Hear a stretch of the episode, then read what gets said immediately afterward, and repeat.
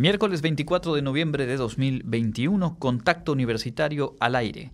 Propondrá el presidente a Victoria Rodríguez Ceja como gobernadora del Banco de México después de haber retirado la propuesta de Arturo Herrera. Experta de la UNAM analiza la prevalencia de violencia de género entre estudiantes universitarios. Platicaremos con el maestro Manuel Escofié Duarte sobre el segundo encuentro cinematográfico virtual que realiza la UADI. Y Jensi Martínez nos da todos los detalles de los servicios que ofrece el Laboratorio de Rehabilitación Integrativa de la Facultad de Medicina. Con esta y más información, comenzamos Contacto Universitario.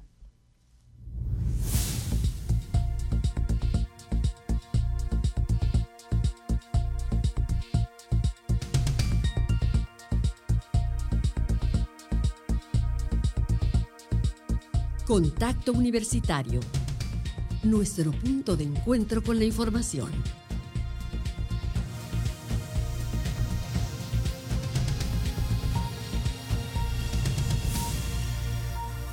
Contacto Universitario. Muy buenas tardes amigas y amigos de Radio Universidad. Qué gusto saludarles en esta mitad de semana. Mi nombre es Andrés Tinoco y junto con todo el equipo de producción de este informativo y con la asistencia técnica de Norma Méndez, le doy la bienvenida. Le invito a quedarse. En la próxima hora estaremos compartiendo con usted las noticias, la información, entrevistas de lo más relevante que ocurre en la Universidad Autónoma de Yucatán y también en nuestro entorno. Justamente en el plano nacional desde ayer por la tarde es tema el Banco, el Banco de México. Y es que ayer se confirmó en el Senado que el presidente de la República Retiró la candidatura, la propuesta de que Arturo Herrera, ex secretario de Hacienda, fuera quien ocupe el puesto de gobernador del Banco de México. Esta mañana, el presidente informó que propondrá a Victoria Rodríguez Ceja, quien hasta ahora se desempeña como subsecretaria de egresos en la Secretaría de Hacienda y Crédito Público, y será ella quien eh, ocupe el cargo una vez que sea aprobada por el Senado. Dijo el presidente en la conferencia matutina que buscan que participen eh, mujeres, que se lleve a cabo este cambio, reconociendo el trabajo que ha hecho como funcionaria pública encargada del manejo de las inversiones públicas y dijo ha actuado con mucha responsabilidad.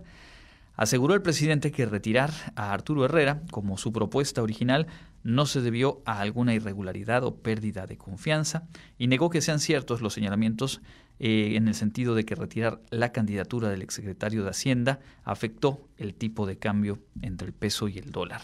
Ayer por la tarde, el coordinador de Morena en el Senado, Ricardo, Ricardo Monreal, indicó que la propuesta para que Arturo Herrera fuera el próximo gobernador del Banco de México fue retirada del Senado desde agosto.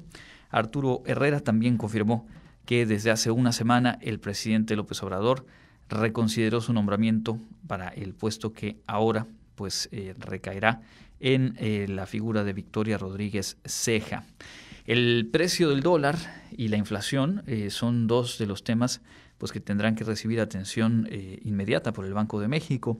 Hoy, en, la cotización interbancaria, el dólar se ubica o se ubicó al inicio de la jornada en 21.58 pesos por dólar. Llegó a estar en bancos hasta arriba, centavos arriba de los 22 eh, pesos por dólar registrando una pérdida del 1.9%. La moneda nacional cayó por quinta vez consecutiva ante el avance del dólar y el aumento en los rendimientos de los bonos del Tesoro tras la publicación de datos económicos en Estados Unidos. En lo que va del año el peso ha retrocedido más de 8.5% y la inflación no deja de subir, llegando en el mes más reciente al 7.05%, por lo cual eh, pues las acciones y las decisiones que emprende el Banco de México desde este próximo 16 de diciembre, cuando se espera que vuelvan a elevar las tasas de interés, como en todo lo que venga en eh, pues el periodo a cargo de Verónica Ceja, será muy relevante. Así que bueno, urgía eh, la definición, fue sorpresivo el cambio de señales, el cambio de designación, y ahora pues ya se ha dado a conocer quién ocupa el cargo, quién será propuesta para ocupar el cargo. Falta ver que las acciones y las medidas que se tomen desde el Banco de México vayan rindiendo efectos. Volveremos con otros temas nacionales e internacionales un poco más adelante. Ahora nos vamos a acercar a la información universitaria y me da mucho gusto recibir aquí en cabina a Clarisa Carrillo, quien estuvo pendiente de la actividad del día de hoy de la serie de charlas y conferencias con motivo del Día Internacional de Eliminación de la Violencia hacia las Mujeres en el trabajo del programa de equidad de género de nuestra Casa de Estudios. Clarisa, bienvenida, cuéntanos. Buenas tardes, amigos de Contacto Universitario, buenas tardes, Andrés. Así es, hace un momentito acá eh, terminó esta, esta conferencia que se tituló Violencia de género en estudiantes universitarios a cargo de la maestra María de los Ángeles Torres Lagunas, quien es profesora de tiempo completo de la Universidad Nacional Autónoma de México. En ella, eh, pues, eh, estuvo platicando de muchísimos temas, ¿no? Específicamente se centró eh, ¿Cómo, ¿Cómo, centró su, su, plática sobre la violencia de género en estudiantes universitarios? A través de un proyecto que lo llamó Intervención Educativa para Prevenir la Violencia de Género en Estudiantes Universitarios de Enfermería, Diseño y Evaluación. Es decir, eh, hicieron durante un tiempo una pues digamos un estudio en siete universidades de todo el país sobre la violencia de género, que ahorita vamos, ahorita les comparto un poquito más adelante sobre estos datos que, que recopilaron y dieron al final de la conferencia. Durante eh, pues este, esta plática habló principalmente pues los tipos de violencia de género que sufren en general y los que sufren hacia las mujeres, ¿no? En estos, en estos se encuentran los, los tipos de violencia de género en diversos tipos, que están la física, la psicológica, la sexual, la simbólica, la patrimonial, la económica y en los casos de ahora que se encuentra la virtual y la institucional.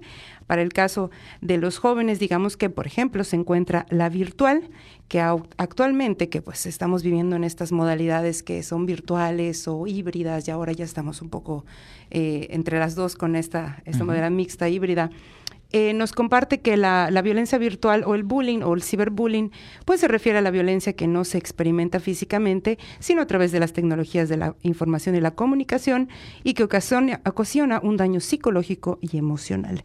Estas pueden ser utilizadas pues para ridiculizar o exhibir a las personas en situaciones ofensivas, difamatorias y degradantes. Pero vamos a escuchar de viva voz eh, de la doctora María de Los Ángeles Torres Lagunas, profesora de la UNAM, que es la violencia de género contra las mujeres. Escuchemos. La noción de violencia de género contra las mujeres se refiere también como aquella que se ejerce contra las mujeres solo por el hecho de ser mujer. Es decir, son todas aquellas formas de violencia que perpetúan el control sobre las mujeres o que se imponen o restablecen una condición de sometimiento para las mujeres. Constituye así entonces la expresión más extrema de la desigualdad y la opresión de género. Se trata entonces de la definición de violencia más ampliamente utilizada a nivel mundial, justamente por ser la adoptada por las Naciones Unidas y es la que se usa en la Ley General de Acceso a las Mujeres a una vida libre de violencia bajo el nombre de violencia contra las mujeres. De ella se deriva también la interpretación de que violencia de género es la que se ejerce contra las mujeres solo por ser mujeres, lo que comentamos. Esta última noción es fundamental pues ilumina el carácter relacional del tipo de violencia. Se ejerce fundamentalmente con fines de control y sometimiento. Palabras de la doctora María de los Ángeles eh, Torres Lagunes en esta conferencia que concluyó hace unos minutos y que forma parte de las actividades organizadas desde la UADI sobre el Día Internacional de Eliminación de la Violencia hacia las Mujeres que se conmemora justamente el 25 de noviembre, mañana, y estamos por supuesto muy atentos a todas estas actividades. Datos importantes eh, reunidos en varias universidades del país, los que presentó la doctora eh, Torres Lagunas, Clarisa. Así es, eh, les comento el contexto de las instituciones de educación superior en el estudio. La situación contextual mexicana de las instituciones de educación superior, en donde están incluidas algunas de las escuelas y facultades de enfermería que participaron en esta investigación que les comentaba, conforme a los datos del Observatorio Nacional para la Igualdad de Género en las IES de la Secretaría de Igualdad del Centro de Investigaciones y Estudios de Género de la UNAM, esto en el año 2017, a partir de la medición del índice de igualdad de género que prevalece en la actualidad. Con base, esto se basó en siete ejes. ¿Cuáles son? Corresponsabilidad familiar, estadísticas y diagnósticos con perspectiva de género, lenguaje incluyente y no sexista, sensibilización en género, investigaciones y estudios de género, violencia de género, e igualdad de oportunidades. El índice de igualdad de género mide el grado de consolidación de los procesos de incorporación de la perspectiva de género en los marcos normativos, en las estructuras, las poblaciones y las políticas oficiales de las IES. Esto en una escala de 0 a 5 puntos, donde 5 es la máxima y el 0 pues la mínima. Los resultados fueron los siguientes. Para la UNAM se puso un 2.4%, un 2.4 puntos de 5. Para la Universidad Autónoma de Yucatán, un 2.6 de 5. Para la UB, 2.3 de 5. Y para la IPN, 2 de 5 demostrando con esto un grado de consolidación por debajo del 50% y el predominio de la violencia de género en las instituciones, que hasta el momento pues se estuvieron participando en este estudio, ¿no?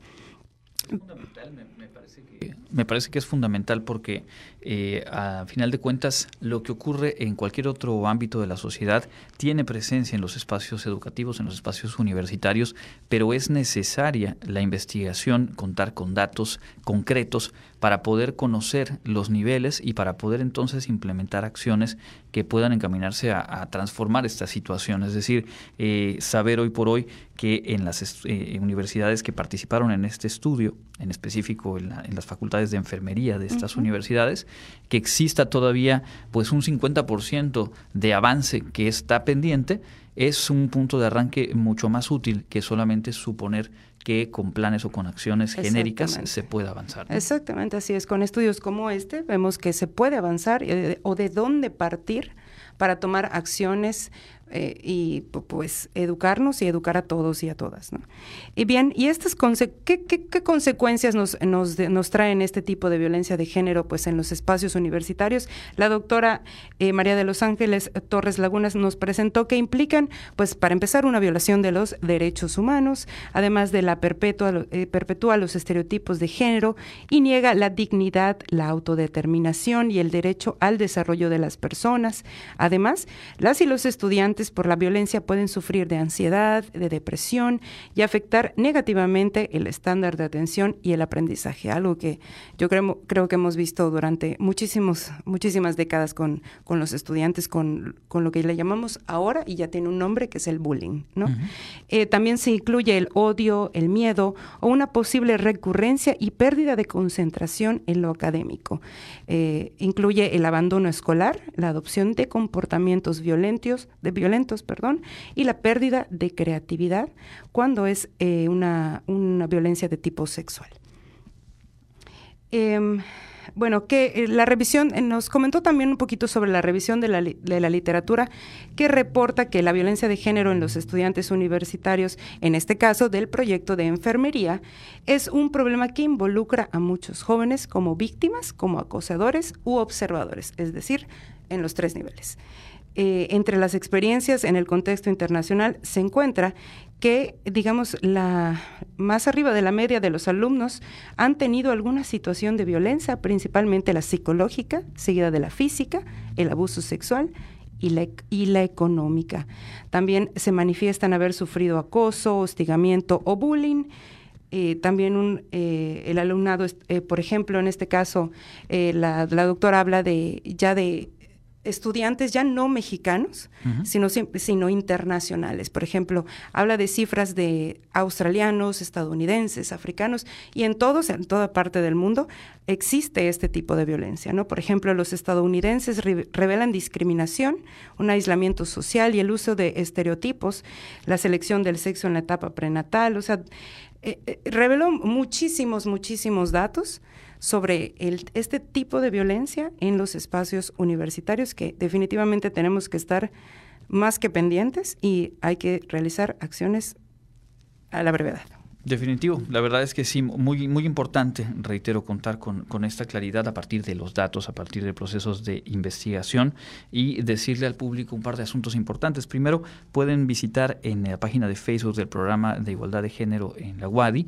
y eh, pues recuperar la, conferencia, así como también ah, decirles que mañana, justo con motivo del 25 de noviembre, en nuestra sección de entrevista vamos a platicar con la doctora Pamela España Paredes, quien es investigadora del CIR Sociales y parte del programa de género para conocer paso a paso cómo se construyó, cómo se ha implementado y cómo opera el protocolo eh, pues, que previene justamente estos casos de violencia en la Universidad Autónoma de Yucatán. Así que de una vez dejar la invitación para que mañana pues nos acompañen y conozcamos juntos pues a detalle esta herramienta que es justo de lo que hablamos, de una situación que se tiene que revertir, con qué instrumentos primero se dota a la propia institución y de qué manera se va perfeccionando conforme se pone en marcha. ¿Algo más que quieras agregar? Eh, pues me gustaría agregar unos datos que al final dio muy, muy importantes, que son los resultados preliminares antes eh, pues de dar ya los finales que, que nos estaba comentando.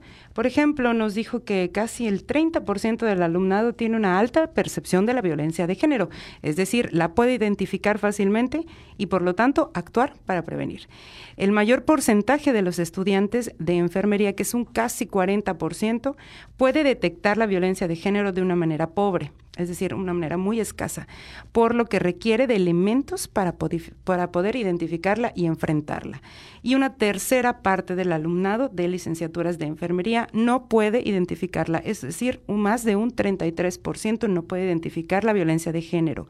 Por lo tanto, pues tienden a normalizar o a justificar este tipo de violencias necesariamente, pues pues sí se necesita una educación para moldear este tipo de pensamiento pues sí, de acuerdo con esos datos, siete de cada diez tendrían una carencia absoluta o todavía una carencia para eh, sensibilizarse, reaprender, como bien decías, y poder identificar que es un primer paso para actuar, para erradicar, para modificar nuestras conductas y incidir en las que pasan a nuestro alrededor.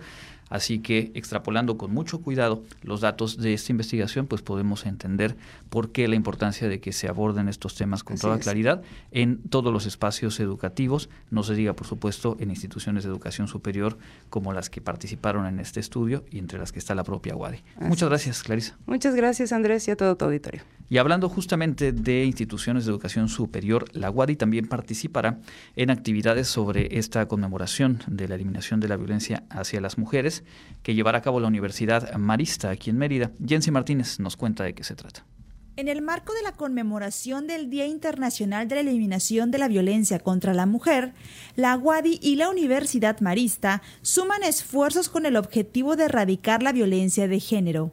En ese sentido, la encargada de la Dirección General de Vida Universitaria de la Universidad Marista, Cecilia Buenfil López, platicó que durante una semana tendrán diferentes actividades, entre ellos talleres, conferencias y conversatorios el día de mañana es el Día Internacional ¿no? de la Eliminación de la Violencia contra la Mujer, pues hay este, varios conversatorios. Uno de ellos es este que comentábamos, ¿no? que es el de, género y poder en Caperucita Roja, que estamos en coordinación con la UADI, quien le va a impartir sí, es el maestro Raúl Lara Quevedo, que finalmente a través de esta este, los géneros literarios podemos nosotros perpetuar o perseverar ciertos estereotipos, ciertos estigmas y cómo ser conscientes y tener una mirada crítica ante todo lo que leemos. En ese sentido, compartió que la Universidad Marista creará un protocolo universitario con el objetivo de atender las situaciones de violencia de género. Para tal efecto, académicos de la Facultad de Derecho de la UADI les brindarán asesoría, una guía de estrategias, lineamientos y estructura para poder formar dicho protocolo. Para contacto universitario, Jensi Martínez. Bueno, y ahí está justamente, hablábamos hace un momento acerca del panorama y lo que falta por eh, hacer en las instituciones de educación superior y también en esta forma de colaborar, en la forma de generar sinergias, eh, pues trasciende lo que desde la propia WADI se ha venido trabajando hace ya varios años, desde que se generó un programa dedicado a atender las cuestiones de género y que ha dado, entre otros eh, resultados, este protocolo de violencia que, como le decía, mañana vamos a poder conocer a fondo con la entrevista a la doctora Pamela España Paredes. Por lo pronto, vamos a enterarnos de lo más relevante de la información local en esta jornada de miércoles.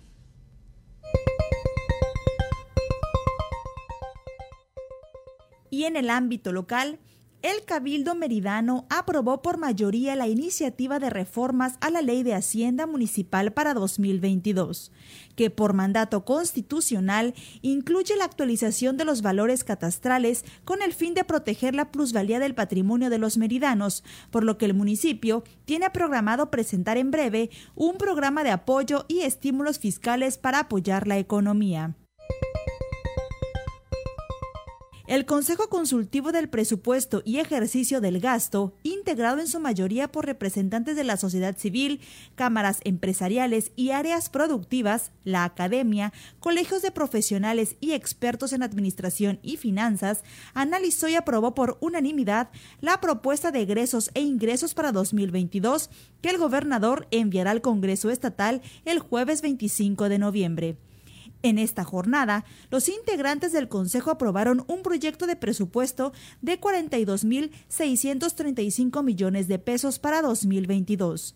Como parte de esta sesión extraordinaria, se acordó dar seguimiento a la mesa para atender el tema de la actividad económica informal, lo relacionado con la evaluación de las nuevas contribuciones verdes y la promoción de la vacunación entre trabajadores de las empresas que conforman el sector industrial.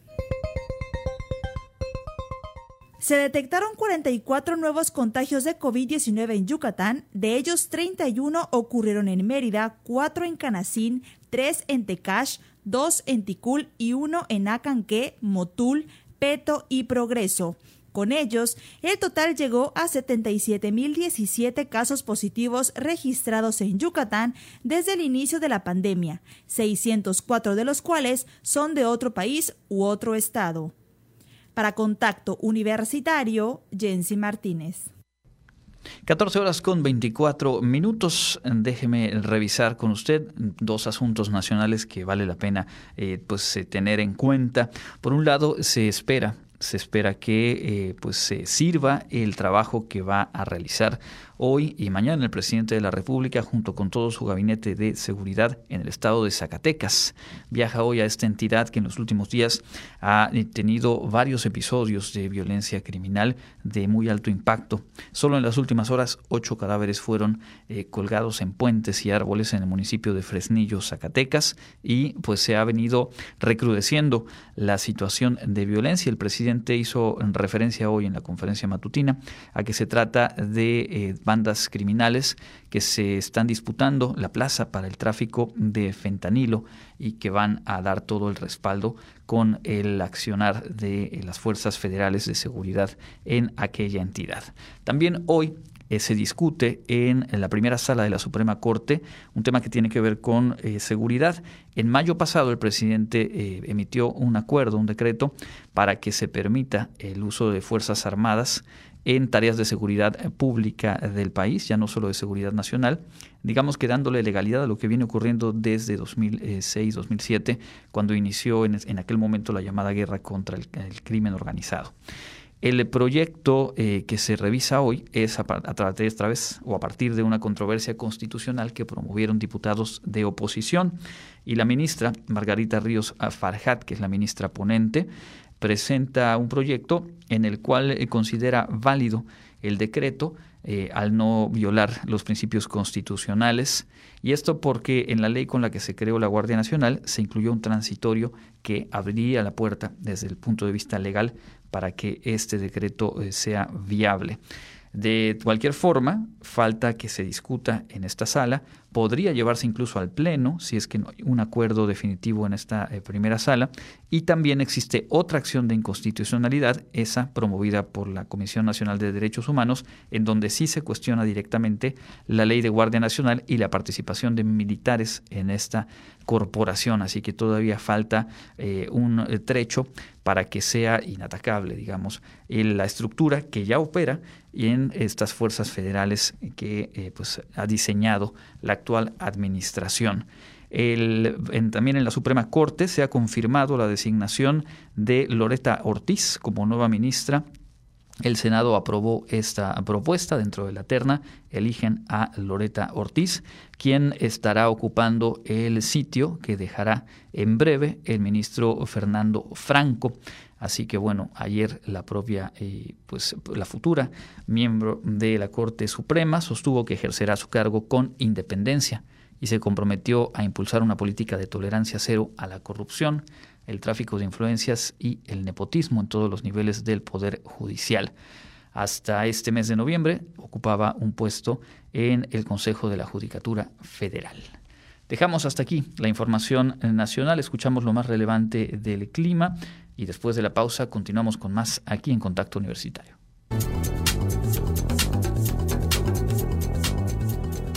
Con información del Comité Institucional para la Atención de los Fenómenos Meteorológicos Extremos de la UADI, Hoy miércoles 24 de noviembre tenemos clima caluroso con cielo mayormente despejado a medio nublado.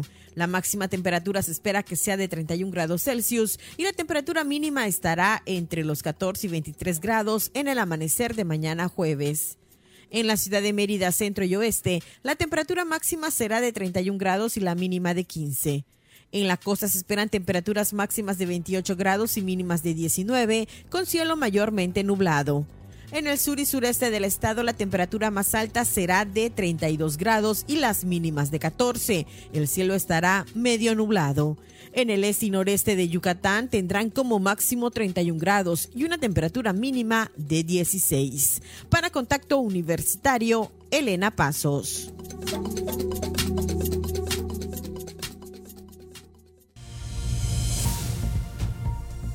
Contacto Universitario nuestro servicio informativo en radio.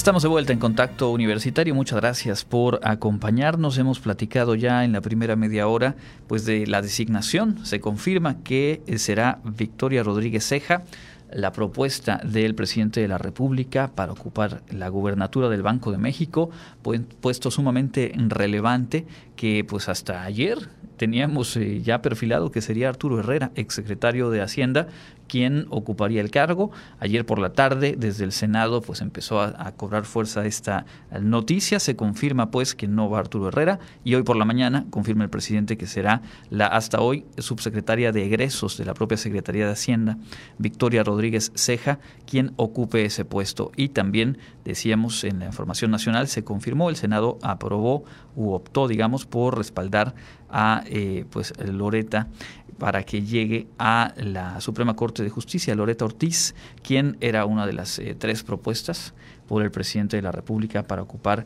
un sitio en el máximo tribunal después de que Fernando Franco deje su sitio por haber cumplido ya el plazo. También en el ámbito universitario platicábamos a detalle con Clarisa Carrillo de la conferencia eh, de hoy de la, de la doctora María de los Ángeles Torres Lagunes, investigadora de la UNAM, con un panorama, una radiografía muy certera de eh, cómo está la situación de las violencias y en particular la violencia de género en universidades del país. Un estudio que agrupó a siete universidades, entre ellas la UNAM, el Politécnico, la propia WADI, y que marca o que confirma, digamos, que hay un trecho todavía largo por recorrer para identificar y para actuar de manera que se logren erradicar y prevenir las formas de violencia en las instituciones de educación superior. Poco más adelante estaremos con Jensi Martínez dando los detalles de los servicios que ofrece el Laboratorio de Rehabilitación Integrativa de nuestra universidad, que abre eh, sus eh, puertas y que tiene servicios para todo público, sobre todo y con el acento especial en aquellas personas que vivan algunas secuelas después de haber tenido eh, COVID-19.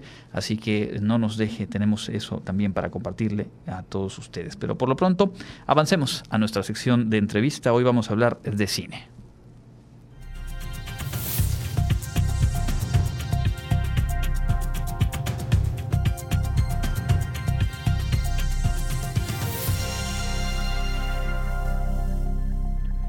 Nos da mucho gusto eh, recibir aquí en cabina al maestro Manuel Escofié eh, Duarte para conocer los detalles del segundo encuentro cinematográfico virtual que, como le hemos platicado, está en marcha esta semana. Ha tenido ya varios eh, encuentros y se mantiene, por supuesto, de aquí hasta el próximo domingo.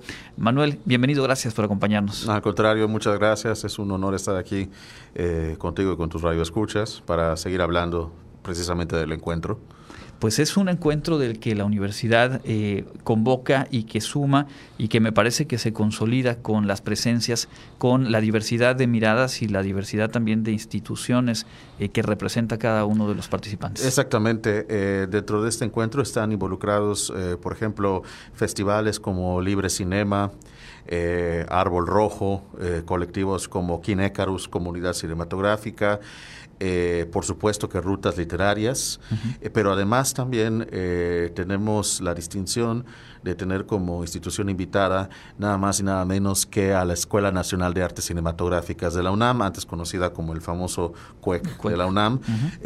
tres académicos suyos van a igual estar dando conferencias magistrales y como y ya para la clausura este domingo va a haber una mesa panel con alumnos de la licenciatura de cinematografía donde ellos van a exponer eh, van a compartir sus eh, experiencias como como estudiantes no precisamente eh, sobre todo para quienes estén interesados en ver qué es lo que implica, eh, qué es lo que implica estudiar cine. En la UADI eh, hay una larga tradición de trabajo de difusión, de promoción de la cultura. Obviamente, en los últimos años con el programa de Cultura para el Desarrollo, pues se ha consolidado, se ha extendido el, alcance y también el trabajo de Kino Wadi, eh, pues se ha, venido ya recorriendo un buen trecho. Cuéntanos ¿Cuándo surge y qué diferencia ves en la interacción, en el interés, en la diversidad de, actividades propuestas de todos lados y que han encontrado, digamos, un, canal a través de, de? Bueno, antes que nada es eh, imperativo y es muy importante tomar en cuenta que Kinowadi eh, surge a partir de lo que es el Programa Institucional de Cultura para el Desarrollo. Eso quiere decir que es una extensión, un brazo, un derivado del programa y como tal, nuestro objetivo, eh, igual como ocurre en todas las áreas del programa, ya sea con danza, con eh, lectura, eh, con grupos artísticos, con lo que sea. No se trata de nada más difundir el arte por el arte o la cultura por la cultura. Nos interesa de manera particular utilizar el cine, lo que es el análisis y proyección de películas, eh, el, seminarios, talleres y mesas paneles, paneles y demás actividades relacionadas con el cine como punto de partida para eh, desarrollar reflexión y discusión sobre temas de carácter social que pueden ir desde el medio ambiente, eh, justamente tipos de violencia, como tú mencionaste hace un momento, eh, cuestiones de género, de inclusión, diversidad, etcétera. Y por supuesto, el cine, teniendo la particularidad de ser un medio que se puede leer, interpretar desde muchísimos niveles, pues, pues qué mejor que eso, ¿no? Y qué mejor que poder hacerlo a través de este encuentro, donde eh, vas a tener ah, la oportunidad de conocer no solamente a cineastas y a académicos de cine, sino también a, a críticos de cine especializados, como por ejemplo Fernando Solor, Fernanda Solórzano y Leonardo García Tsao. Eh, el productor Eric Hamburg, Eric Hamburg desde Los Ángeles nos va a dar una plática desde su punto de vista eh, como veterano de la, de la industria de Hollywood. ¿no? Entonces, eh, y en todas estas actividades siempre se va a, a, tratar de tocar de un modo u otro este aspecto social. Entonces, eso, y desde que Kinowadi empezó, hemos, tenido, hemos visto cómo la respuesta y el entusiasmo por este tipo de actividades, eh, utilizando el cine como punto de partida para atacar lo social, pues solamente ha ido creciendo y se ha ido incluso en tiempos de pandemia. Eh, cuando empezó la pandemia, nuestras actividades virtuales, pues fueron como, fue un bálsamo para mucha gente que se había quedado con la incertidumbre de, pues, ¿qué va a pasar ahorita que estamos todos encerrados? Y demostramos que no, aunque, esté, aunque estemos encerrados, pues seguimos con esto, ¿no? Como dice ese famoso adagio, que el show debe continuar, ¿no? Pues en este caso la cultura y la gestión social de la cultura tiene que continuar también, ¿no? Y no solo continuó, sino que como se ha dicho y se ha comprobado, eh, cobró la relevancia que siempre ha tenido. finalmente como un espacio de encuentro, como un espacio que nos proporciona bienestar y que nos mantuvo humanizadas, humanizados, que nos dio esperanza, que nos ayudó a comprender un poco lo que estábamos enfrentando y bueno, que continúa en términos de contingencia sanitaria, aunque por supuesto ya no en la forma en la que hace año, año y medio eh, se encontraba. Ahora bien, este viernes a las 10 de la mañana se va a realizar en el marco de este encuentro un seminario fílmico denominado Cómo disfrutar el cine musical y no morir en el intento. Sí, bueno, de hecho, eh, e, este seminario ya empezó desde hoy, son tres días. Es, es, eh, eh, eh, miércoles, jueves y viernes. Eh, de todas maneras, por supuesto que en algún momento lo volveríamos a ofertar, eh, pero sí, justamente se trata de eso, se trata de, ah, de hacer, echarse un clavado no solamente a la historia del cine musical y sus diferentes exponentes, sino también crear una reflexión respecto a qué dice a nivel cultural de nosotros que haya tanta gente que no solamente no le gustan los musicales, sino que lo detesta, lo odia, porque eso no pasa con ningún otro género. Tú no ves gente que, a lo mejor lo más que puede pasar es que digan, eh, no me gustan las películas de terror, o no me gustan las películas de ciencia ficción, y lo dejan allá, ahí muere. Pero en el caso del musical, no solamente que no les gusten, tienen, sienten la necesidad de dejar de manera enfática y muy clara que lo odian, que lo detestan y lo hacen con una pasión que no he visto en ningún otro género. Entonces, con base en inquietud, decidí ofertar este seminario para tratar de, de, ilustrar un poco eso y también de desafiar esos prejuicios que yo siento que mucha gente se tiene, que muchas veces se tiene contra este género, ¿no? si tanto gente lo odia, ¿cómo es posible que todavía se siga haciendo y siga siendo muy popular? Ahorita, eh, diciembre, Spielberg va a sacar una nueva versión de Amor sin Barreras. Entonces, si realmente el género está muerto, como todo el mundo dice, ¿por qué, se, ¿por qué sigue habiendo y por qué siguen ganando premios? Y, Entonces, es algo digno de, de, analizar y el seminario es parte para eso y también para conocer un poco la historia de los diferentes tipos de musicales, porque no, no todos son iguales, ¿no? Entonces, eh, va, va, un poquito a eso. Entonces, empezó hoy. Eh, continúa mañana y termina el viernes 26. Los tres días son a las 10 de la mañana. Y además, eh, en contraparte de, todos los que están, o quizá debería yo incluirme en, esto que describiste de no tolerar, de no tener una buena relación con el cine musical, pero del otro lado hay gente que es apasionadísima y que quizá por ello sobrevive y se sigue manteniendo. Quizá no hacen tanto ruido, pero vaya que aman el cine musical. Claro. Intuyo que tú puedes estar por ahí, no lo sé. Eh, a, mí, a mí me encanta el género. Eh, me encanta el formato, me encantan las posibilidades. Para mí es uno de los géneros más cinematográficos que existen, porque implica utilizar edición, música, sonido, fotografía, y, sin embargo soy el primero en reconocer que hay musicales muy malos, eh, que, no, que no ayudan a la causa de, de, hacer que la gente lo vea de otra manera. Sí, hay musicales muy malos, por supuesto, eh, eh, y no culpo a la gente que, los, que, que esos han sido los únicos que ha visto y con base a eso se ha creado el prejuicio. Digo, ¿qué les dices? ¿No? pero sí, sí, eh, o sea, sí, sí, sí, sí lo amo, pero no lo amo de manera ciega, o sea, reconozco, entiendo también a veces que, no puede ser, eh, que puede no ser la taza de té de alguien, ¿no? Para no morir en el intento y para ir cerrando esta charla, eh, danos dos o tres títulos a quienes estamos de, de, este lado, que a lo mejor son a los que deberíamos acudir para ir matizando y ir soltando ese apasionamiento en contra. Ah, bueno, ah, por ejemplo, eh, a, mí, eh, en lo particular, por ejemplo, el show de terror de Rocky, ¿no? que no solamente ah, eh, es un pionero en cuanto a estas cuestiones de diversidad de género, sino que además es muy divertido. Es una película muy tonta, pero muy divertida, tiene canciones memorables. A mí, a nivel, por ejemplo, de sátira, me gusta mucho la película de South Park, que es un musical, pero, pero que pero que con todo lo guarro que es, es una sátira. Hablas de un tema social que tiene que ver con la censura, ¿no? Hoy en día más relevante que nunca, y eso que tiene ya muchos años.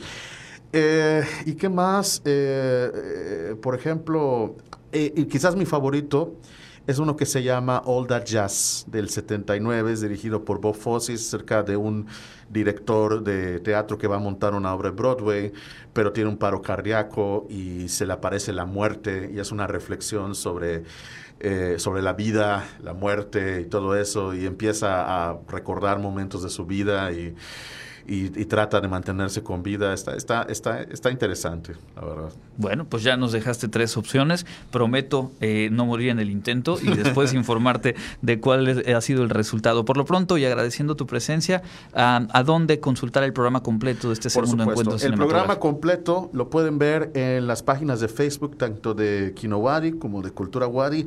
Hay actividades que se van a dar eh, a través de Facebook y otras a través de Zoom. Las que son en Zoom, en su publicidad individual, en sus carteles, que ya pueden verlos todos en las páginas de Facebook, ahí está la clave y código de acceso para poder eh, entrar. Hoy, por ejemplo, a las seis y media, eh, tu servidor va a dar una plática sobre la inteligencia artificial en la literatura y en el cine. Entonces, ahí está la publicidad, ahí pueden ver la clave y código de acceso. Y más adelante, como ya dije, pues tenemos otras actividades, invitados, chequenlo, ahí está todo. Y cualquier duda que tengan, pueden mandar un inbox al Facebook de Cultura Wadi o de Kinowari.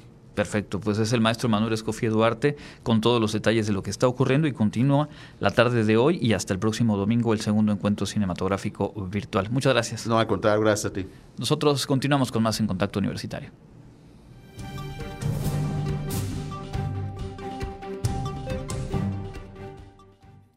En información internacional, China confirmó este miércoles que va a recurrir a sus reservas de petróleo con el fin de hacer retroceder el precio del crudo, sumándose así a una iniciativa lanzada por el presidente estadounidense Joe Biden. Se trata de un inhabitual consenso en tiempos de tensiones geopolíticas. Zhao Lijian, portavoz del Ministerio de Relaciones Exteriores chino, no precisó cuándo ello ocurriría ni la cantidad de petróleo que Pekín va a poner en el mercado. Según la agencia financiera Bloomberg, Biden habría hablado de esta iniciativa durante su primera cumbre por videoconferencia la semana pasada con su homólogo chino Xi Jinping. La iniciativa conjunta busca que con el aumento de la oferta los precios bajen de forma mecánica.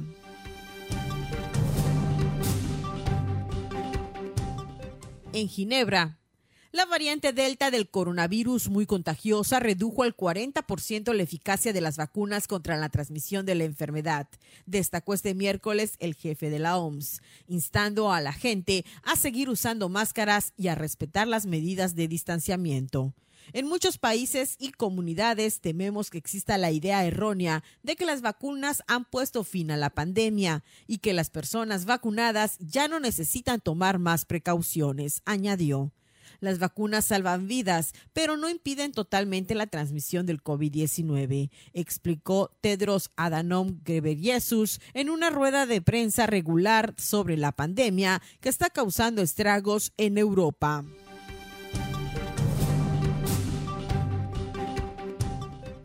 El presidente de Rusia, Vladimir Putin, afirmó hoy que recibió la vacuna nasal Sputnik Light contra el coronavirus como parte de los ensayos clínicos que efectúa el centro Gamaleya, quien es el mismo creador de la inyección Sputnik 5, la cual también hace frente ante la pandemia del COVID-19. El mandatario ruso había expresado previamente su deseo de participar en los ensayos del preparado nasal, sobre cuyo desarrollo Rusia informó en verano pasado. Putin se vacunó en febrero contra el coronavirus, pero solo reveló en junio que se había inoculado con la vacuna Sputnik 5, que está autorizada en 71 países hasta ahora y tiene una eficacia del 97.6%, aunque no está aprobada aún por la Organización Mundial de la Salud OMS ni por la Agencia Europea de Medicamentos EMA por sus siglas en inglés. Para Contacto Universitario, Elena Pasos.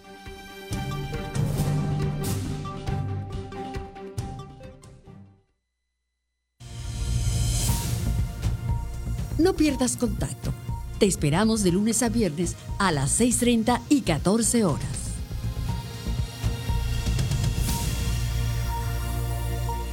Continuamos con más en contacto universitario. Como cada miércoles queremos eh, dar eh, a conocer diferentes espacios en los que la universidad, a través de sus dependencias, brinda atención a todo público. Y el de hoy, créame que es muy relevante. Hace algunas semanas platicamos cuando se inauguró y es un espacio eh, en el que si usted ha tenido algunas dolencias, algunas incomodidades, padecimientos después de recuperarse del COVID-19, créame que es de mucha utilidad lo que nos va a compartir compartir Jensi Martínez. Bienvenida, Jensi. Hola Andrés, muy buenas tardes y muy buenas tardes a todos los que nos escuchan. Y así es, hace poco eh, se inauguró este laboratorio de rehabilitación integrativa en el que se atenderán a personas con problemas post-COVID que van desde pulmonares hasta neurodegenerativos. El objetivo de este laboratorio es brindar atención a pacientes que padecieron COVID-19 y que actualmente se encuentran afectados en su calidad de vida o independencia desde la más leve hasta la más crítica. Entre las funciones que brinda este laboratorio de rehabilitación se encuentra la atención integral y personalizada en el área de fisioterapia respiratoria, como aclaramiento mucociliar, la reeducación respiratoria y el ejercicio y reentrenamiento para el esfuerzo. La doctora Nadia, que se encuentra en el área cardiopulmonar, nos explica sobre esto y también la maestra Blanca, que es la encargada del área de neurorehabilitación, habla de sus funciones. Escuchemos. Desde la perspectiva eh, cardiorrespiratoria, en el área de fisioterapia pulmonar, lo que corresponde es la atención de las patologías de manera inicial a todo lo que es la secuela post-COVID en el área cardiopulmonar, pero también se dará atención a pacientes con necesidades de fisioterapia respiratoria que tengan otras patologías, es decir, Estamos hablando de pacientes con enfermedad pulmonar obstructiva crónica, pacientes pediátricos con distrofia eh, broncopulmonar, con displasias broncopulmonares. También estamos hablando de pacientes, por supuesto, de orden neurológico que además tengan una implicación respiratoria, como sería un lesionado medular o un paciente con esclerosis lateral amiotrófica y que por supuesto estas enfermedades necesitan la atención no solamente en el área eh, de rehabilitación neurológica, sino que muchas de las veces alguna etapa de la enfermedad van a necesitar una rehabilitación que implique la fisioterapia respiratoria.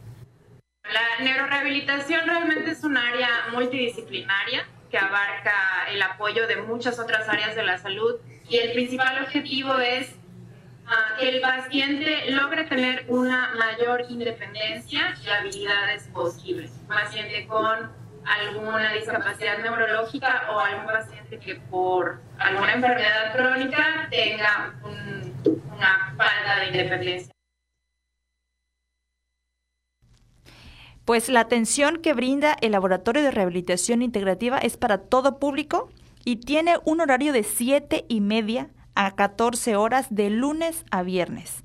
Esto es con previa cita y para solicitar, puede solicitar más información o una cita se encuentra disponible el teléfono 99 95 93 20 86. Les repito, 99 95 93 20 86.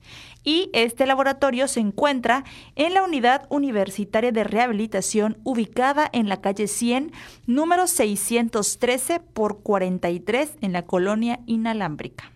Entonces, recapitulando para eh, quienes eh, están tomando nota, eh, si ustedes han tenido algún tipo de dolencia, alguna secuela, el llamado post-COVID, que como pues se ha dicho, puede abarcar desde síntomas muy, muy claros, con dificultad para respirar, con sentirse agitado, eh, con, con, mucha facilidad, o algunas cosas incluso eh, pues más, más sutiles, pero dicen que en algunos casos después del COVID hay dificultad para concentrarse, olvido o fatiga mental, y pues eh, finalmente vale la pena que incluso quienes pasaron o pasamos por cuadros leves de COVID no perdamos de vista alguna afectación, porque todavía falta por estudiarse y por saber cuáles son los alcances de, este cuadro eh, infeccioso.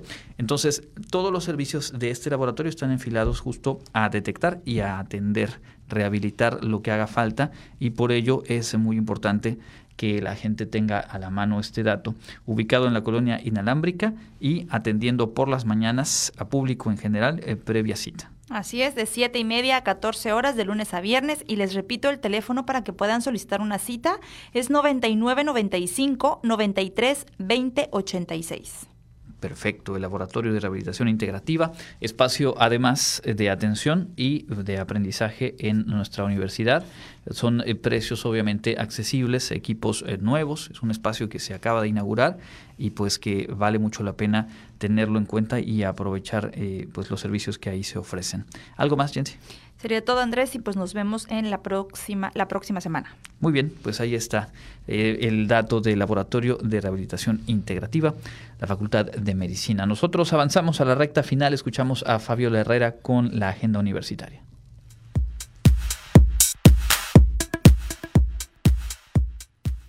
Enseguida le presento las actividades que se registrarán en la Universidad Autónoma de Yucatán. Comenzamos. Aprende todo sobre reputación online, planes de defensa, herramientas para monitorear tu marca y mucho más en el curso Manejo de Crisis en Redes Sociales, que se llevará a cabo el 27 de noviembre. Para más información puedes consultarla en la página de Facebook FECA Wadi Posgrado.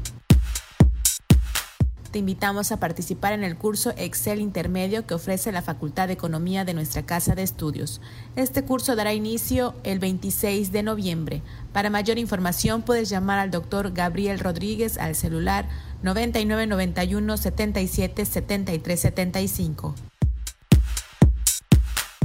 El Instituto Confucio de la Universidad Autónoma de Yucatán te invita al ciclo de cine chino que se estará proyectando todos los miércoles del mes de noviembre.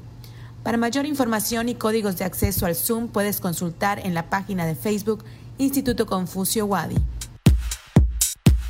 Día Internacional de la Eliminación de la Violencia contra las Mujeres. Les invitamos a romper la cadena que reproduce la violencia de género digital. En el marco de esta conmemoración, se les hace una atenta invitación a las actividades académicas, mismas que se llevarán a cabo del 23 al 26 de noviembre del presente año en modalidad virtual de libre acceso por una cultura de igualdad de género. Gestión de proyectos es el título del curso en línea que estará proporcionando la Facultad de Ingeniería Química y en el que se enseñarán competencias para la gestión efectiva de proyectos en entornos organizacionales considerados factores técnico-económicos. Para mayor información puedes escribir a educacioncontinuafic.correo.wadi.mx. Las fechas de impartición serán del 5 de noviembre al 4 de diciembre. Esto ha sido lo más relevante de la agenda universitaria. Mi nombre es Fabiola Herrera Contreras, Comunicación Digital, Audiovisual e Identidad. Muchas gracias a Fabiola. Y bueno, antes de cerrar el informativo, únicamente eh, vale la pena retomar y compartirles esta nota que se publica hace un par de minutos en el periódico Milenio y que hace eco de señalamientos de la Organización Panamericana de la Salud. Creo que es oportuno escucharla, atenderla y tomar en cuenta. Eh, la, esta organización, la Organización Panamericana de la Salud, aseguró que aunque México cuenta con una cobertura de vacunación importante, es realmente del 50% de su población hablando de esquemas completos y que ese eh, porcentaje no es eh, suficiente para enfrentar una nueva ola de contagios. Alertó que ya se observa un leve repunte en casos y defunciones y en ese sentido, pues el llamado es para, por un lado, desde el trabajo del gobierno, agilizar y completar el trabajo de vacunación, eh, reforzar y completar los esquemas, como también obviamente en las acciones individuales, no perder de vista las medidas de prevención, distancia social, uso de cubrebocas, lavado frecuente de manos y evitar aglomeraciones. Y creo que en este último punto es donde más podemos estar entrando a una etapa del año en la cual eh, pues habrá más motivos y quizá mayores eh, pues invitaciones, encuentros, eventos a los cuales acudir. Y aquí a final de cuentas lo que no hay que perder de vista es que la contingencia, el virus sigue circulando. Y como lo decía aquí hace eh, una semana exactamente el doctor Felipe Alonso, eh, el objetivo es que el virus no circule y para que ello pase la vacunación es la mejor herramienta y por supuesto se tiene que acompañar con las medidas eh, preventivas,